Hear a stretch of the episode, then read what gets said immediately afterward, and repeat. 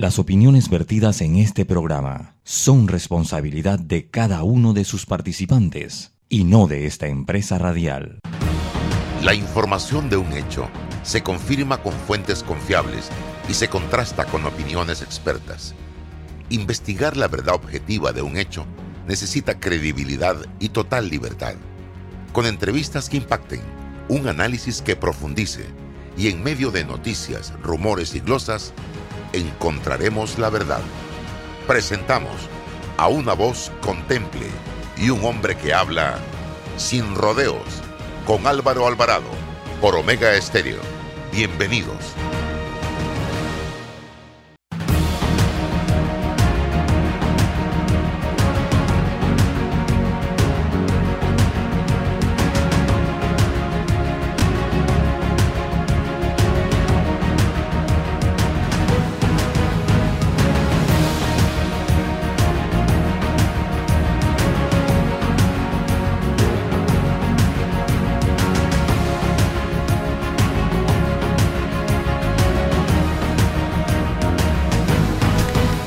Rodeo por la cadena nacional simultánea Omega Estéreo. Muy buenos días. Bienvenidos. En breve iniciamos con esta edición junto a César Ruilova y Raúl Osa. Bueno, Álvaro Alvarado está tomándose unos días de vacaciones. Recuerde que Sin Rodeo le llega a ustedes a través de las frecuencias de Omega Estéreo a nivel nacional 107.3, 107.5. También nos puede escuchar en nuestra página web www.omegastereo.com. Descargando la app de Omega Stereo en Play Store, en App Store, totalmente gratis, no pesa nada. Usted la descarga y nos puede escuchar las 24 horas del día, todos los días del año, igual que otras aplicaciones como Tuning Radio, canal 856 para las personas que tienen el sistema de Tigo, televisión pagada por cable. Allí usted también puede escuchar toda la programación de Omega Stereo y por supuesto que este es su programa sin rodeos. Vamos inmediatamente al aire. Buenos días.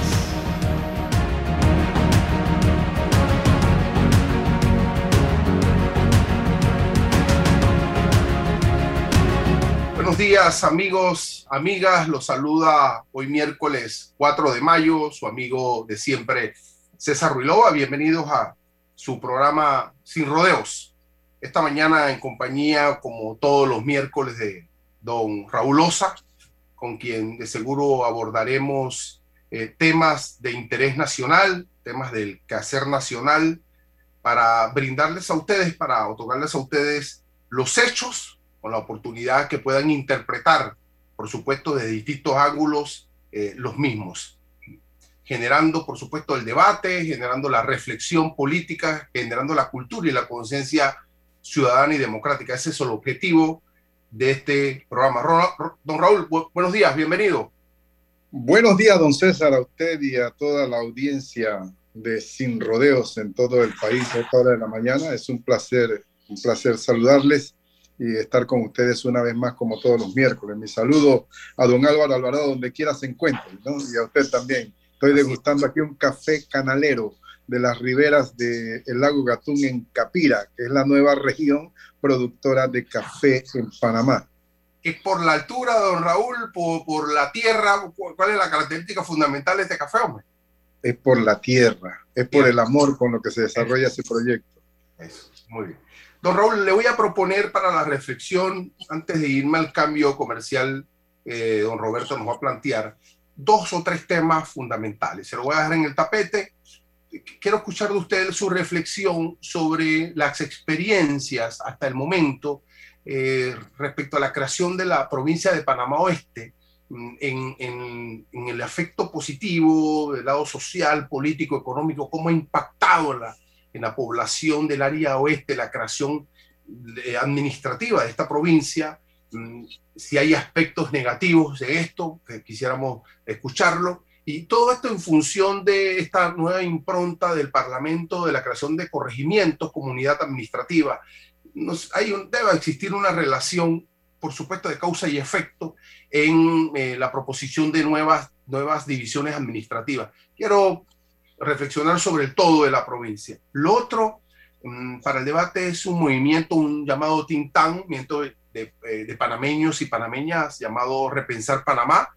Han generado una serie de reflexiones. Lo interesante de este grupo de pensamiento está articulado por miembros de distintas y diversas eh, orientaciones ideológicas. Es importante encontrar en Panamá espacios de reflexión que mm, permitan desde distintos ángulos ideológicos ese tipo de reflexión. Y mm, hoy Panamá transita, eh, y desde ayer, en una reunión de cancilleres centroamericanos y del Caribe, con la asistencia del alto representante eh, para los asuntos exteriores de la Unión Europea, el señor Borrell, sobre los aspectos y los efectos de la guerra entre Rusia e, y, Ucrania. Ellos hablan de una invasión rusa a Ucrania y analizan desde este aspecto eh, las, las, los eh, impactos eh, que tienen que ver con el combustible, que tienen que ver con la cadena logística que se han carecido y sobre el asunto de la energía. Luego del cambio que Roberto, para, para reflexionar sobre este asunto, si le parece, don Raúl. Roberto, vamos al cambio.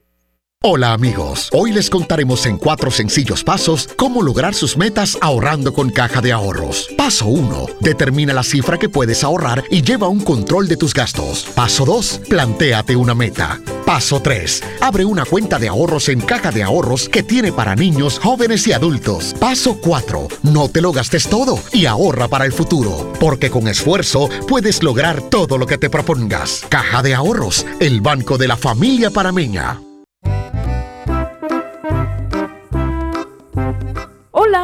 ¿Has paseado en el metro? Es bien bonito, pero es importante dejar salir antes de entrar al tren, circular siempre por la derecha, no botar ni un solo papel, no consumir alimentos y bebidas en la estación.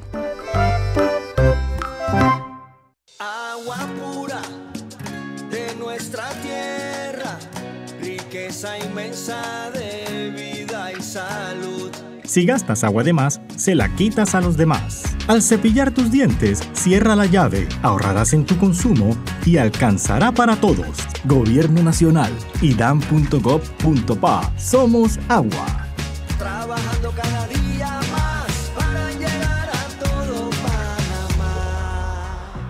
Bueno, me voy a comer con una estrella. Mmm. Espérate, ¿y tu esposa sabe? Claro, ella sabe que la estrella del sabor es American Star. Y por eso en la casa comemos delicioso. American Star, el tasajo, jamón, chorizos y embutidos más suaves, económicos y con el sabor que le gusta a todos. ¡Oh! ¿Me invitas a conocer esa estrella? Busca la estrella roja y azul American Star, la estrella de tu cocina. Regresa con éxito a tus estudios con la Superferia de Préstamos Mi Éxito. Excelentes beneficios en condiciones y aprobaciones. Escríbenos al 6330-2334. En Soluciones Financieras Mi Éxito estamos para ayudarte. Eres grande Panamá, abriendo rutas al progreso, caminando hacia el futuro, avanzando en el proceso. Eres grande Panamá juntos vamos creciendo. Con la ampliación de la carretera Puente de las Américas a Raiján, más de 600.000 familias se verán beneficiadas con una mejor calidad de vida. De Panamá, juntos vamos creciendo. Un gobierno en acción. En Panama Ports sabemos que el deporte es fundamental para la salud física y mental de niños y adultos. Por eso apoyamos el deporte nacional orgullosos de nuestro equipo de trabajo, comprometido con todos los panameños. Ahorrar para cumplir tus objetivos, claro que emociona. Abre una cuenta de ahorros en Credit Bank y empieza a disfrutar de sus beneficios. Credit Bank, cuenta con nosotros. Para develar lo que es cierto, hace falta hablar sin rodeos con Álvaro Alvarado. Don Roberto, estamos, estamos de vuelta. Don Raúl, decíamos pues que esperábamos de usted un análisis, una reflexión sobre la experiencia hasta el momento de, mm, la creación de eh, la provincia de Panamá Oeste y cómo esto guarda relación con las iniciativas actuales del Parlamento y ciertos diputados para la creación de nuevos corregimientos. Bienvenido, ¿no? Nuevamente, César, buenos días a ti, a Roberto y a toda la audiencia de Sin Rodeos, ¿no? Mira, el tema que traes es un tema sumamente interesante y muy serio. Este es un tema que no debe tomarse a la ligera. Nosotros propusimos en 1986, mira el tiempo que hace, la creación de la nueva provincia de Panamá Este, que para entonces se le llamaba provincia, la décima provincia. Eso no fue acogido inicialmente, pero sí sirvió como un proceso de maduración, porque hubo gran debate, hubo presentaciones a nivel nacional, a nivel universitario, a nivel académico, hubo discusiones de todo tipo y sirvió como de un proceso de maduración. Y no fue por, por acá, por finales del año 2000 y tanto que se convirtió en ley de la República y se creó la provincia de Panamá. Me preguntas cuál ha sido la experiencia. Mira, lo primero que te debo decir es que la justificación ¿Por qué se divide el territorio de la República de Panamá, ya sea en provincias, en distritos o en corregimientos? Porque debe haber una necesidad real de la población a la que se refiere la cuestión. Si no hay una necesidad real o al menos sentida, verdadera de la población, entonces comienza, eh, allí se inicia el principio de la falta de justificación y la falta de respeto y la falta de credibilidad hacia la iniciativa. En el caso de Panamá Oeste, yo te tengo que decir que ya veníamos desde entonces como un área sobrepoblada y sitio de recepción de la migración a nivel nacional, de los movimientos migratorios a nivel nacional. Gente de Los Santos, gente de Herrera, de Colón, de Bocas del Toro, porque en La Chorrera y en Arraiján había mucho terreno disponible y barato.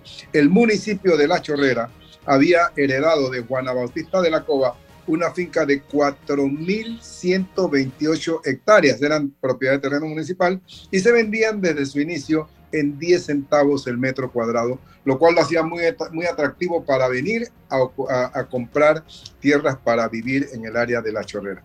Entonces eso trajo una sobrepoblación, y como trajo una sobrepoblación, trajo problemas de suministro de agua potable, suministros de escuela, eh, perdón, disponibilidad de escuela, problemas de seguridad, problemas de carretera, problemas de todo tipo y no teníamos forma de resolverlo. Y encontramos que en el artículo 250 eh, y 257, creo que es de la Constitución, me, auxilio de ella en este momento, dice que eh, en cada provincia existirá un consejo provincial.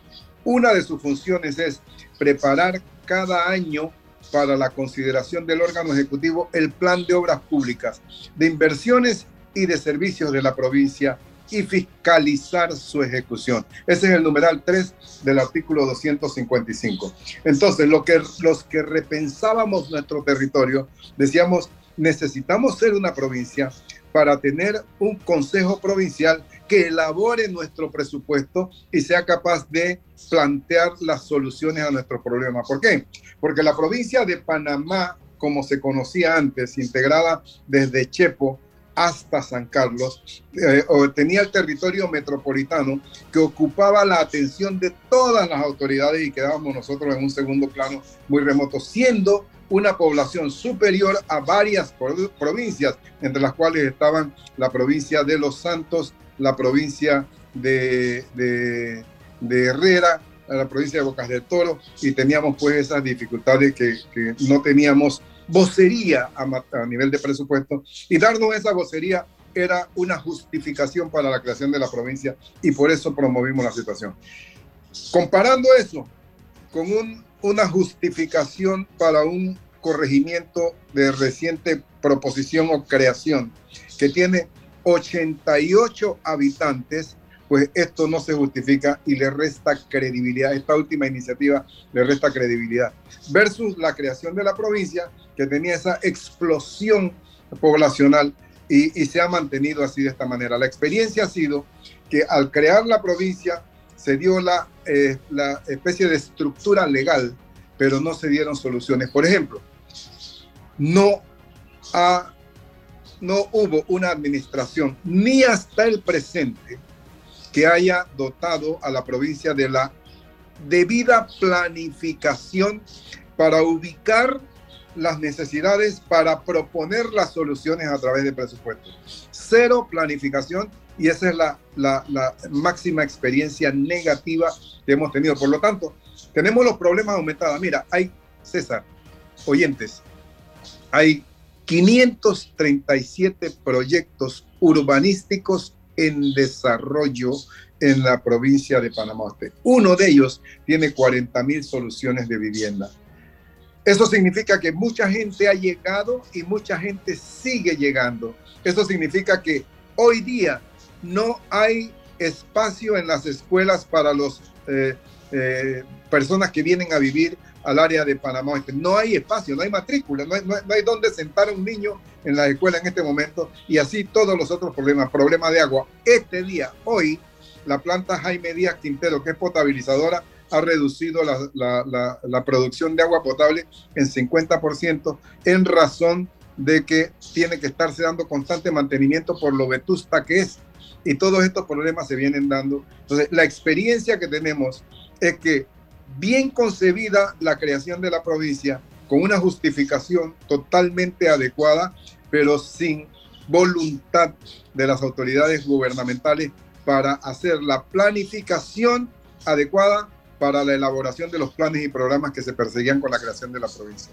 Asimismo, está pasando con la creación de los corregimientos que ni siquiera tienen justificación.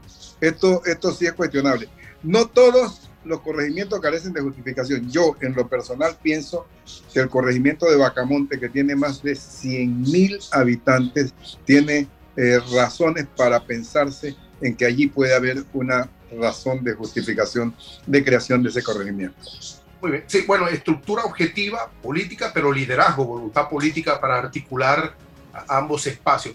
Y a eso iba la pregunta, don Raúl. En, en el área de Panamá, ¿cuántos corregimientos nuevos se han creado luego de la provincia? Que yo recuerde, después de la creación de la provincia, pienso que únicamente el corregimiento de Vacamonte, no recuerdo creación, hay propuestas, propuestas en Capira, uh, se ha estado analizando una propuesta de dividir en la chorrera el corregimiento de Guadalupe, eh, pero creo que solamente el de Vacamonte en el área de la chorrera. En, este espacio de, de planificación, ¿cuál es la, la, relación de la provincia de Panamá Oeste, dado su, su eh, aproximación con todo el área del canal de Panamá? ¿Cuál es ese diálogo con la, la administración en materia de ambiente, en materia de agua? ¿Qué, está, qué ocurre con esa sinergia que, que debe de existir entre la administración del canal de Panamá y, la, y las autoridades de la provincia de Panamá Oeste? Sí, te digo que hay unas experiencias formidables en materia con algunas instituciones. Por ejemplo, eh, el Canal de Panamá tiene una, unos programas eh, sociales, eh, agrícolas, de estudio de la cuenca del canal, de los ríos del canal, y tiene una especie de sensibilización de la población. Tiene un programa de administración de tierras que a través de la autoridad del canal se las están titulando con ciertos criterios eh, bien pensados, me parece a mí, a los ocupantes antiguos de esas tierras en proporciones pequeñas y me parece que eso es un programa que dice bien de la ACP en el sentido de que está bien compenetrada, tiene bastantes funcionarios de carácter social, analistas. Allí te hablaba del Café Canalero. El Café Canalero es un programa eh, muy bien concebido que consiste en utilizar la tierra sin quitar las, eh, las montañas. Eh, se trata de que el café parece que a la sombra desarrolla bastante bien, entonces se está utilizando una, una, una forma sinérgica de convivencia del café con los árboles para evitar que se desarborice la región y conservar. Entonces yo creo que ahí hay una buena comunicación con esa institución mas no sigue siendo así mismo eh, concertado eso con otras instituciones. Por ejemplo, yo te tengo que decir que eh, mi ambiente, por ejemplo, eh, no tiene la contundencia en las acciones, la capacidad, la eficacia para controlar los problemas de desarborización, los problemas de contaminación de los afluentes. Es una tragedia lo que está ocurriendo en materia de contaminación de los afluentes en todo Panamá. Este, el crecimiento poblacional que se está dando, el desarrollo urbanístico, implica que se deben eh, manejar las aguas servidas. las aguas que han sido utilizadas deben manejarse, tratarse adecuadamente de manera que cuando reviertan las aguas a los afluentes vayan suficientemente limpias a través de unos mecanismos eh, que consisten en depurar esas aguas. Pues eso no se está cumpliendo. Entonces todos los afluentes, todos los afluentes del área de Panamá Este hoy día están altamente contaminados, prácticamente sin vida animal, no hay peces, no hay tortugas, porque se ha contaminado profundamente y no tiene mi ambiente la capacidad. Entonces no hay una sinergia, una colaboración entre mi bio, municipio y mi ambiente para tratar de mantener un control de la situación y funcionando a la naturaleza adecuadamente. Nosotros pudimos sobrevolar el área norte de la provincia para llegar a, a, a Coclecito eh, y, y, notamos una, una deforestación importante. No sé si eso se debe a la actividad de la ganadería. ¿Qué, qué actividades hacia arriba están impactando en esta deforestación? ¿Es la ganadería o...? Básicamente la ganadería y últimamente con mucho éxito se está manejando la producción de piña en cantidades eh, realmente atendibles, considerables, respetables, y estamos incursionando en el área de la exportación de un producto de gran calidad, con un BRICS interesante, con un dulzor y, un, y un, una, una, calidad cítrica importante, y entonces eso le está produciendo mucha ganancia y la gente está invirtiendo en esa zona. Eso te produce la deforestación que has estado eh, viendo, entonces debe buscarse una especie de... Eh, consideración de lo uno y del otro para manejar esa situación. Es una, un, un, problema de incompatibilidad interesante. Don Raúl, en este país es, hablamos de diálogo, hablamos de debate, mm. y son pocos los espacios reales de diálogos honestos, transparentes, inclusivos, porque no se trata de dialogar yo con yo, tú con tú, eh, para, para eh, pretender las mismas, los mismos lineamientos, las mismas eh, reflexiones, las mismas conclusiones. Entonces favorecemos estos espacios de debate, em, de reflexión. Aparece en el diario panameño, en el quehacer panameño, una organización de intelectuales llamado Repensar Panamá, em, en la que positivamente notamos que está articulado por mm, personas, hombres y mujeres eh, de distintas ideologías, pues, gente de derecha, gente de izquierda, gente de centro, eh, y han emitido una especie de comunicado de reflexión sobre la institucionalidad del país, sobre el papel del Parlamento en esa institucionalidad, en la necesidad de mm, sustituir a dos magistrados del Tribunal Electoral posterior a este lamentable fallo, el caso del levantamiento del fuero penal electoral del señor Martínez. Estos grupos han hecho una reflexión. Nos pone en perspectiva la relación de la intelectualidad con la política. Mm, es importante que eh, los intelectuales de este país participen activamente con valentía, con transparencia, con seriedad, generando insumos para la población, para el debate, eh, para la profundidad. Su opinión sobre el, la organización, su opinión sobre la reflexión y el contenido de este grupo de don Raúl Osa, por favor. Mira, César, eh, nosotros tenemos que tener presente que todos los cambios que se han producido en la humanidad, todos los cambios que se han producido en la humanidad, nacen en la mente de los sectores intelectuales. Piensa un poco en la Revolución Francesa. La Revolución Francesa es concebida la necesidad de los cambios que se deben dar en la sociedad francesa en la mente de unos pensadores profundos como Diderot eh, eh, y otros. Y eso va permeando hacia la sociedad que llega a entender que no se puede seguir viviendo con el poder totalitario en una sola persona y que tiene que cambiar la situación y que las propuestas de, de estos pensadores de distribuir el poder son convenientes y que no se puede tolerar la imposición de impuestos eh, de imposición tributaria por, por el rey, porque él le da la gana, porque él lo piensa de esa manera, y la población entiende la necesidad de los cambios y apoya la necesidad de los cambios y se lanza a la conquista y a imponer esos cambios. Eso pasó en la Revolución Francesa.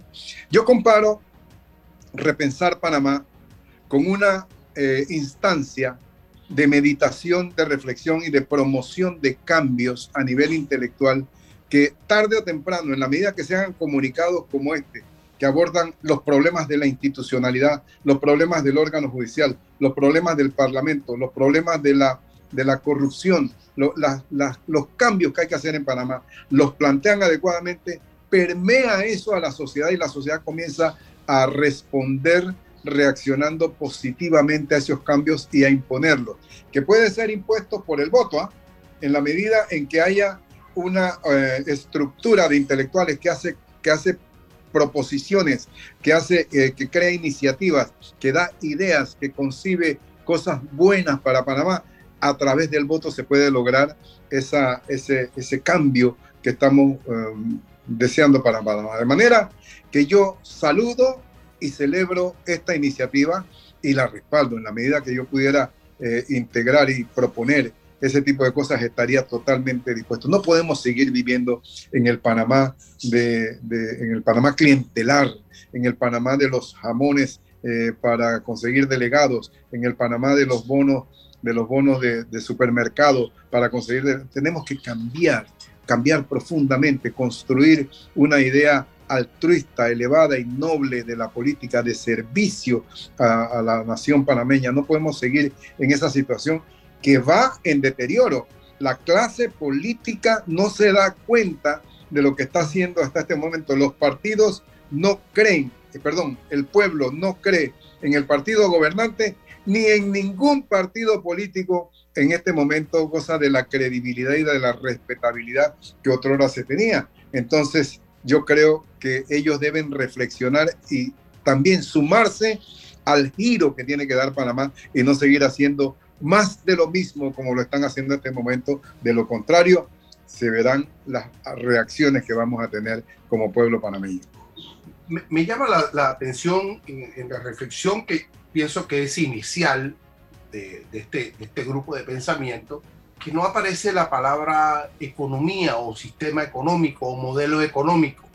Eh, y esto tiene que ver con, con, las oportunidades reales que tiene el pueblo panameño en su desarrollo integral, no solamente en materia de mejor institucionalidad, sino en el aspecto de su economía, del modelo económico.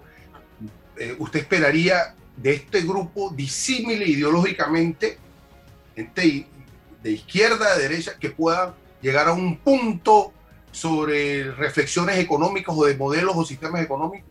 Y lo segundo, ¿qué espera del poder político frente a, la iniciativa de la intelectualidad?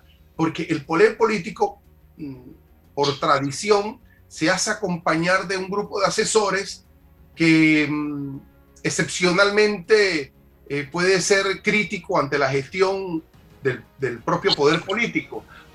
Y si es crítico, esperar que ese, esa élite o ese poder político en acción pueda atender los requerimientos críticos de estos asesores. Entonces, estos grupos desde afuera, intelectuales, mm, frente a ese poder, ¿cuál, ¿cuál mide usted es la relación de el ejecutivo del señor Cortizo frente a, esto, a, a esta iniciativa?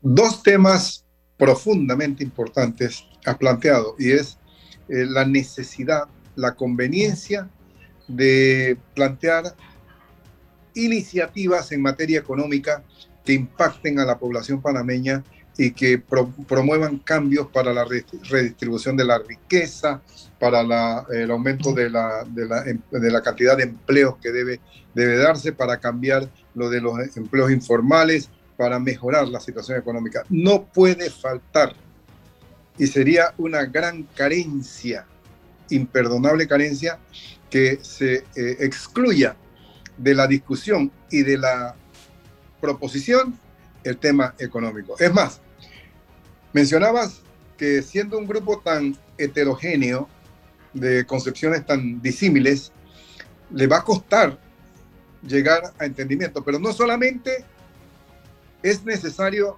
que lleguen y propongan un entendimiento al que hayan llegado. Las mismas discusiones que ellos sostienen sobre el particular ya son insumos necesarios y convenientes para que la población se vaya instruyendo, porque este país lo que necesita es participación, conocimiento, idea, que la gente las asuma y que las piense, no dependencia de ningún tipo. Entonces, para mí, y una recomendación modesta a ese grupo, es que aborde el tema económico y que no necesariamente aguarde a llegar a un punto de eh, entendimiento, un punto común, sino que las mismas discusiones ya son muy importantes para que todo Panamá se entere de esta situación. Ese es el primer punto que te quería tratar. En el segundo punto me planteas tú cómo vislumbro la reacción de los políticos frente a las iniciativas intelectuales. La historia eh, se repite en espiral, han dicho varios este, filósofos, y yo creo que nada nuevo va a suceder. Los políticos en el poder siempre han reaccionado con dureza y con castigo a quien ose proponer iniciativas distintas que le hagan sentir inestabilidad, inestabilidad en la detentación del poder.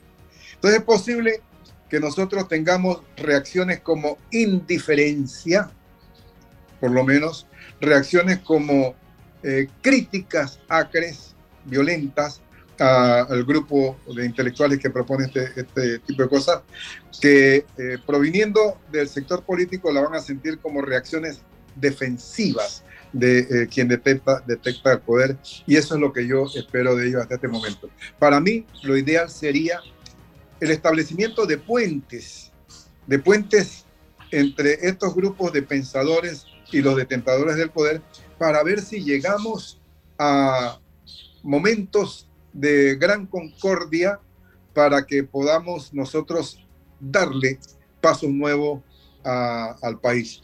Tú sabes, César, que el nacimiento de la República fue el producto de un gran consenso político entre enemigos adversarios que un par de años antes se habían desangrado con la guerra más fratricida que ha tenido el istmo, que fue la guerra de los mil días, en donde la proporción de la población que murió en la batalla de Caledonia era tan alta que podía ser comparada con un flagelo bélico eh, de nivel internacional.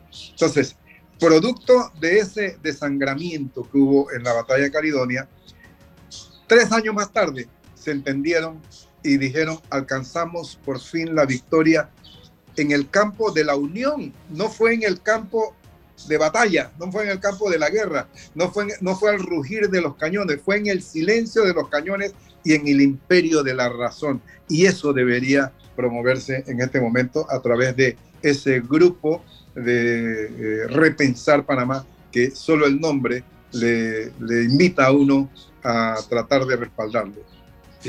De hecho, mm, esa unión se tradujo en eh, la articulación de un poder constituyente inicial de conservadores y liberales. ¿no? Eh, se llegó a ese acuerdo nacional para eh, el surgimiento jurídico y político de la República. Es un ejemplo palpable de nuestra historia, cómo abonamos en nuestra juventud de estos ejemplos que son importantes en nuestra historia. Don Raúl, pero no solo nos los dicen las, los organismos internacionales cada vez que pasan por aquí y empiezan a, estudiar nuestros índices. Panamá es uno de los países más desiguales de la región, del mundo. Lo sabemos nosotros.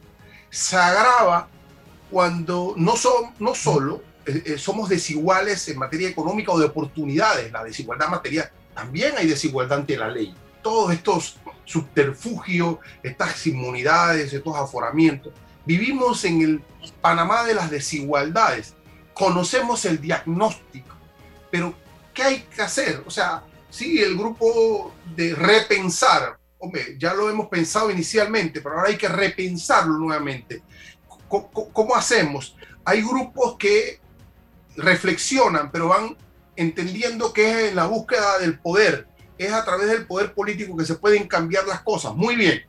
Pero cuando llegan allá se desdicen del proyecto de mejorar el asunto de la desigualdad, que creo que es fundamental.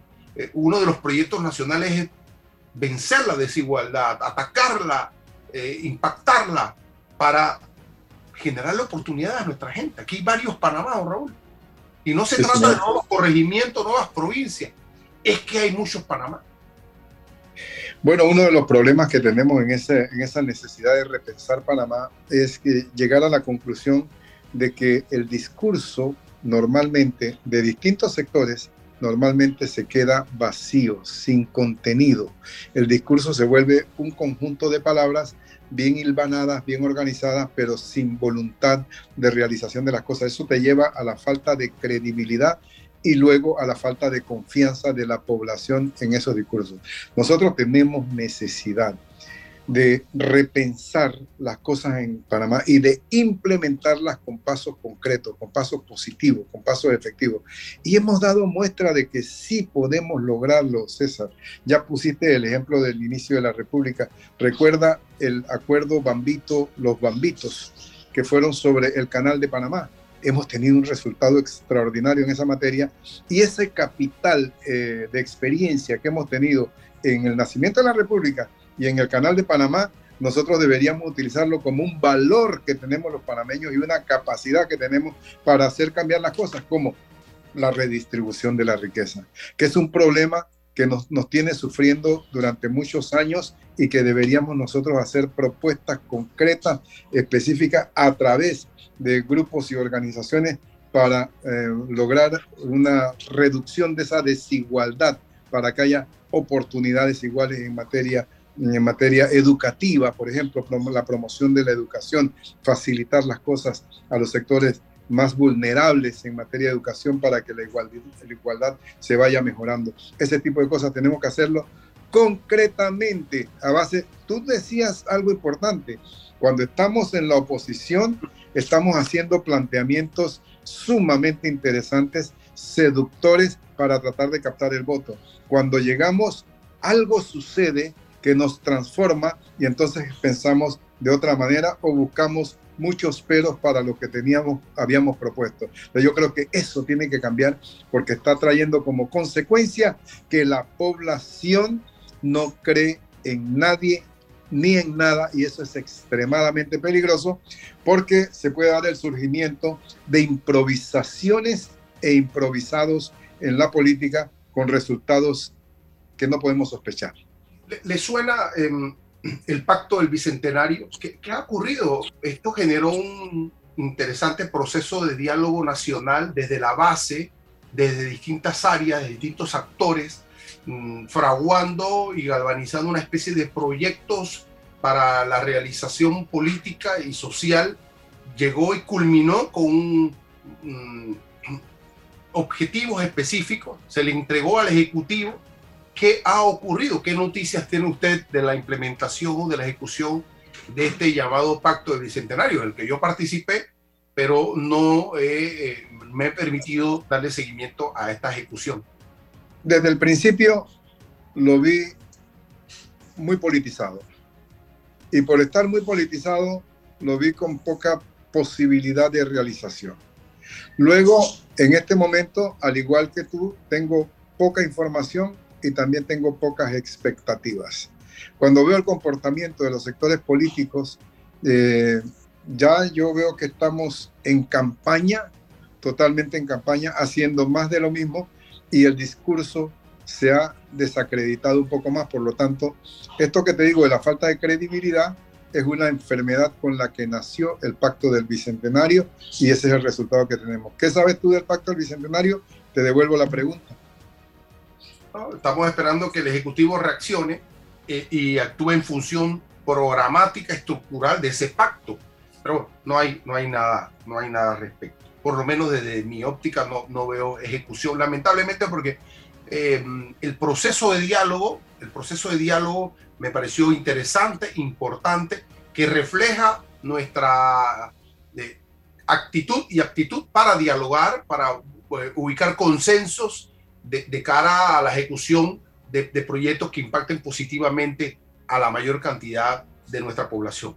El, el esfuerzo como tal me parece, me parece importante y positivo. Cualquier esfuerzo en función de ello me parece positivo. Ahora hace falta la segunda parte, lo que hablamos, la, la voluntad, el liderazgo político que mm, un poco renuncia al rédito político electoral de siempre, esperando siempre réditos, esperando siempre la plusvalía política, ¿no? Eh, Es lo que nos hace falta. Creas nuevos, mm, nuevas unidades administrativas. Bueno, ¿dónde está el liderazgo para implementarlo? Falta, falta, nos falta mucho de eso. Nuestra clase política requiere, César, de una capacidad de sacrificio y de entrega tal que le dé la estatura de estadista que reclama Panamá en este momento. Tenemos demasiado político electoral, demasiado político electorero. Tenemos estadistas a la vista. No estoy muy seguro de haberlo detectado, pero se necesitan personas que sean capaces de hacer propuestas que no tengan como premisa el cálculo de qué resultado, qué rédito positivo electoral me va a brindar. Te pongo el ejemplo, caja de seguro social. Requiere una visión extraordinaria, requiere una acción urgente y una capacidad de sacrificio para cambiar cosas. Sacrificio que yo creo que en un momento dado, con la debida presentación y la debida explicación, el pueblo va a terminar agradeciéndolo, porque el pueblo entiende todo lo que se le explica. No crean que el pueblo no entiende lo que es. Explíquele al pueblo y el pueblo lo, lo entenderá porque el pueblo es inteligente. Entonces, don César, yo creo que una de las cosas más importantes que deben surgir de la iniciativa de Repensar Panamá es que necesitamos políticos con estatura de estadista. Hay que, llegó la hora de apartar la politiquería, el electorerismo en la vida nacional. Raúl, un, un giro de 180 grados para la conversación. Panamá, Panamá hoy, eh, ayer, desde ayer, es un centro de debate, un epicentro del debate mm, respecto a la guerra o la invasión, le llaman directamente de Rusia a Ucrania y concentra eh, eh, a varios cancilleres de la región de Centroamérica y el Caribe junto a un alto representante de la Unión Europea en esa materia.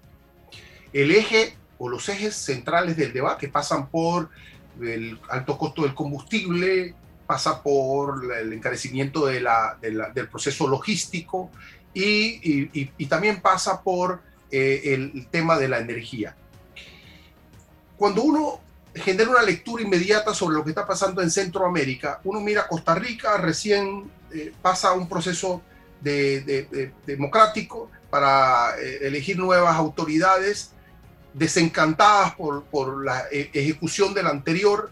Cuando uno mira Nicaragua, una dictadura voraz, perseguidora. Cuando uno pasa por Honduras, recién el expresidente eh, sometido a un proceso de extradición por narcotráfico. Cuando uno mira Guatemala, los altos índices de criminalidad, una desigualdad y una pobreza extrema. Y cuando uno mira El Salvador, El Salvador está enfrascado en una guerra interna en contra de las pandillas. El presidente se pone a prueba con organismos internacionales en materia de derechos humanos y el presidente Bukele le dice, bueno, eh, eh, trae, llévenselos, ¿no? Entonces, ¿cómo, cómo con, con las contradicciones democráticas que hoy mantiene Centroamérica, y no hablo ni del Caribe siquiera, eh, nos enfrentamos a eh, una situación importante en el mundo, que es una, una guerra, pero mi preocupación, y después del cambio se la dejo para la reflexión, es la siguiente. No he escuchado en la línea del debate de la Cancillería la palabra dignidad humana, la integridad personal de, estas, de estos seres humanos que son invadidos. ¿Qué pasa con la vida de la gente? ¿Cuándo vamos a reflexionar sobre la vida de la gente? Y si bien es importante hablar de la- del combustible, de la línea logística y de la energía, que son elementos que impactan en la actividad humana, pero antes de eso, don Raúl, está la vida humana. Nosotros no, no reflexionamos sobre los desplazados, los refugiados, los muertos que han generado esta invasión y los elementos subyacentes de esta, de esta invasión. Es la OTAN en su ánimo imperialista, y Putin en su ánimo imperialista, eh, eh, que son los factores que están o han generado este choque de, con, con, la confederación militar. ¿cómo, qué, papel debe jugar Panamá atendiendo a esa reflexión sobre la vida de estos seres humanos, sobre el futuro de estos seres humanos, y luego entonces los efectos o los coletazos de la guerra? Un análisis subyacente para hacer, si es necesario, un bloque regional pero atendiendo al primer valor que es la vida. Mm. Eh, eh, pasamos, don Raúl, a, a los comerciales y de vuelta esperamos su reflexión. Ahorrar para cumplir tus objetivos, claro que emociona. Abre una cuenta de ahorros en Credit Core Bank y empieza a disfrutar de sus beneficios. Credit Core Bank, cuenta con nosotros. Cuando no hablamos en nuestro viaje en el metro, estamos respetando a los demás y cuidando nuestra salud. Tu silencio dice mucho. ¡Qué ingeniosa frase! Dale a tus proyectos calidad con Cemento Chagres, 100% panameño comprometido con el país y su gente. Cemento Chagres es la base del crecimiento ofreciendo calidad en todo el país. Somos el cemento que nos une. Cemento Chagres, un cemento de calidad 100% panameño comprometido con el medio ambiente y las futuras generaciones. Hola amigos, hoy les contaremos en cuatro sencillos pasos cómo lograr sus metas ahorrando con caja de ahorros. Paso 1. Determina la cifra que puedes ahorrar y lleva un control de tus gastos. Paso 2. Plantéate una meta. Paso 3. Abre una cuenta de ahorros en caja de ahorros que tiene para niños, jóvenes y adultos. Paso 4. No te lo gastes todo y ahorra para el futuro, porque con esfuerzo puedes lograr todo lo que te propongas. Caja de ahorros, el banco de la familia parameña. Bueno, me voy a comer con una estrella. Mm. Espérate, ¿y tu esposa sabe? Claro, ella sabe que la estrella del sabor es American Star. Y por eso en la casa comemos delicioso. American Star, el tasajo, jamón, chorizos y embutidos más suaves, económicos y con el sabor que le gusta a todos. ¡Oh! ¿Me invitas a conocer esa estrella? Busca la estrella roja y azul American Star, la estrella de tu cocina. Está escuchando El Temple de una voz que habla, sin rodeos, con Álvaro Alvarado. Estamos de vuelta, don Raúl, y le planteo, le planteo la reflexión sobre lo que está ocurriendo hoy en Panamá a través del cónclave de, de cancilleres centroamericanos y del Caribe sobre el asunto de la guerra ruso-ucraniana. Como panameños tenemos que sentirnos complacidos por la presencia de los cancilleres, creo que son 18 aquí en nuestro país, haciendo una reflexión sobre un acontecimiento que está fustigando al mundo entero en este momento y que Panamá sea sede de un cónclave como ese me parece que nos da también cierta, cierta credibilidad, cierta estatura, cierto reconocimiento a nivel internacional y por lo tanto debemos darle la bienvenida a, ese conclave y a todos los visitantes distinguidos que nos eh, honran con su presencia en nuestro país en este momento. Sin embargo, yo creo que también vale la pena sugerirles algunas cosas, como por ejemplo, es bueno para nosotros sentir que uno de los aspectos que debería ocupar la atención y el tiempo de estos cancilleres en esta reunión es lo que está ocurriendo con las consecuencias directamente para la población ucraniana, para los involucrados en la guerra, consecuencias que tienen unos aspectos pero terribles sobre, sobre ellos y de alguna manera sobre el resto de la humanidad porque nos deprime, nos asfixia pensar en las muertes que se están dando los, sufrimientos de tantos niños, el involucramiento de niños jóvenes eh, en, la misma guerra, tomando las armas, enfrentándose a, los ejércitos preparados, eh, enfrentándose sin ninguna preparación a ejércitos preparados, es un asunto terrible para la humanidad y para el país. Y debería eh, un conclave como ese dedicarle tiempo y tratar de presentar algunas iniciativas dirigidas a que eh, se eh, dé una solución mm, pacífica, una solución negociada a la situación. Creo que hay un vocero europeo aquí en esta, en esta que ha planteado cosas extraordinarias, como por ejemplo él ha dicho que él, mismo ha sido testigo de los desmanes que se están dando eh, en Ucrania y esta es una situación que debería llamar la atención de todos nosotros y de toda América Latina. Y no solamente mirar el problema desde la óptica económica, la repercusión que tiene el problema de la guerra nos demuestra que cualquier conflicto que se dé en cualquier parte de este mundo globalizado de hoy es un conflicto no del territorio en donde surge o nace el problema, no de las sociedades, comunidades o países eh, que están en conflicto, sino que involucra a todo el país. Miren cómo estamos pagando nosotros hoy el problema de Rusia y Ucrania. Los, eh, por decirte un ejemplo, los transportistas de Conatrin, que es el Consejo Nacional de Transportistas del Interior, han convocado otro paro porque el petróleo está muy caro y les hace inoperable su actividad económica. Y eso es consecuencia directa del problema que se está dando allá en Europa, eh, allá eh, del otro lado del planeta. Y asimismo tenemos problemas, por ejemplo, con los eh, productores de leche. tenemos problemas de distinta naturaleza. Y ese problema es una consecuencia de los efectos de una guerra que si bien es cierto se está dando en Ucrania, tiene impactos globalizados y debemos abordarlos como, como tal. Y creo que hay que celebrar la llegada de los cancilleres y abordar esos temas de la manera que lo están haciendo, agregándole el tema de la dignidad humana como bien lo has planteado, César. Yo, yo he llamado a esta, a esta impronta europea eh, el neocolonialismo eh, las llamadas listas, crisis negras y de todo color. Y, eh, y en Toro de Sorna yo he dicho, bueno, hagamos nosotros los latinoamericanos unas listas, ¿ya? Porque estos campeones de la democracia, estos campeones de la transparencia, a veces nos sorprenden con escándalos que, que no necesariamente pasan por el ejemplo. Eh, por lo menos en Panamá, yo he, he, anunciado una lista llamada Victoriano Lorenzo, Vamos a la lista Victoria Lorenzo para también poner a empresas y a gobiernos europeos en cintura, guardando las proporciones, don Raúl, pero hay que hacerlo.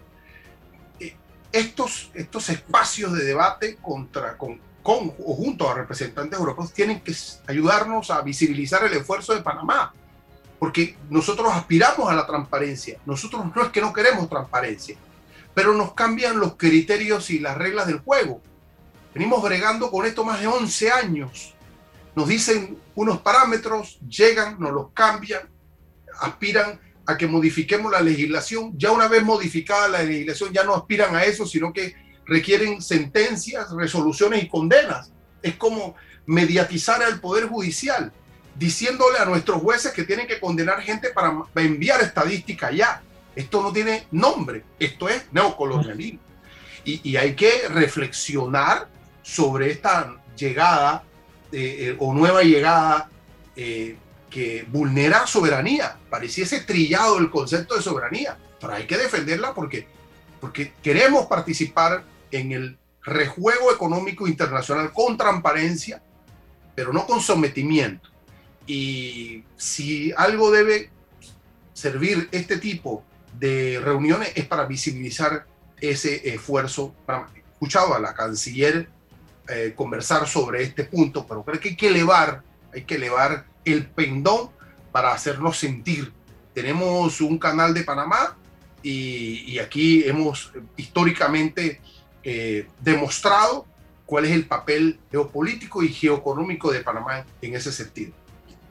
Uno, eh, lo otro, don Raúl, pasa por, por advertir que tenemos que consolidar nuestra posición en la región, en materia política, en materia económica, eh, en función de, eh, inversiones internacionales, mm, hay, crecimiento, hay endeudamiento, ¿Cómo, aprovechamos cada vez más que se está visibilizando Panamá con este tipo de reuniones para atraer, para atraer inversión.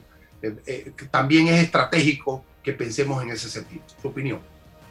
Bueno, has dicho cosas sumamente importantes, ¿no? Me, me, quedo con la expresión tenemos que colaborar, tenemos que participar, no ser sometidos. Me parece sumamente importante. Y eso me llamó la atención porque yo he sentido en muchas ocasiones que algunos eh, eh, estamentos internacionales y algunos gobiernos suelen tratar de imponer a Panamá condiciones, requisitos, eh, actuaciones que ellos mismos no cumplen ni están dispuestos a imponerse en sus territorios. Ah, pero sí tienen el moral, la, moral, tienen el, el, tupé de exigirnos a nosotros que hagamos cosas que ellos no son, no están dispuestos a hacer. está la fortuna de los, de los capitalistas rusos en Europa. Ah, eh, sí, ese es uno de los, de los casos, por ejemplo, ¿no? Y algunas otras funciones en materia de, de eh, creación de empresas eh, internacionales y ese tipo de cosas así, que tenemos que verla, los requisitos para abrir cuentas en los Estados Unidos, como son en algunos casos que ni, ni, parecido siquiera a los que nos exigen a nosotros acá, este tipo de cosas así, valdría la pena que nosotros las eh, identificásemos y no aceptáramos el sometimiento del que tú hablas. Por otra parte, consolidar nuestra posición eh, como aprovechando la oportunidad y la visibilidad que adquirimos con este tipo de, eventos que se están dando en, Panamá, me parece que es estratégico, importante. De allí que me pareció bien que en un momento dado, en una de las reuniones que tuvo el presidente de la República eh, recientemente con un visitante extranjero, eh, incluyera el tema de acuerdo internacional este de, de, eh, intercambio comercial. Me pareció sumamente interesante porque estamos siendo golpeados de alguna manera y aprovechando esas visitas valió la pena y fue conveniente que se hiciera esa discusión. Me parece que eso es lo que debemos hacer en todas eh, las oportunidades que tengamos como esta que se está dando en este momento con el secretario de Estado para poder mm, pedir, porque Panamá ya ha planteado la necesidad de eh, revisar los, tratados de, promoción comercial, mm, dado las, quejas de algunos sectores en el área eh, de agropecuaria que no se ha cumplido con los estándares para, para competir con el, con el mercado norteamericano, con la producción norteamericana, y, y se ha generado una iniciativa. Estamos a la espera de la reacción del gobierno norteamericano. Acá el representante de los Estados Unidos en Panamá ha señalado preliminarmente que se ha recibido la documentación, se ha recibido la iniciativa y está en un proceso de análisis y estudio a la espera que se cumplan los procedimientos internos con sus autoridades competentes y esperar una respuesta en tal sentido. Estamos esperando que nuestro mayor socio, el socio histórico, de Panamá eh, pueda actuar en consecuencia de decirle sí a articular una mesa de renegociación. La palabra re, pensar, renegociación siempre es vigente ah, eh, y espera buenos resultados. No sin antes señalar que em, tenemos que ponernos a tono. Eh, los subsidios, el auxilio del Estado en los momentos de crisis es positivo, pero es coyuntural, don Raúl no podemos esperar que siempre el Estado esté cubriendo las necesidades. El Estado tiene que acompañar para generar tecnología en, la producción, optimizar la producción, copiar los buenos ejemplos. Aquí no hay que, inventar nada.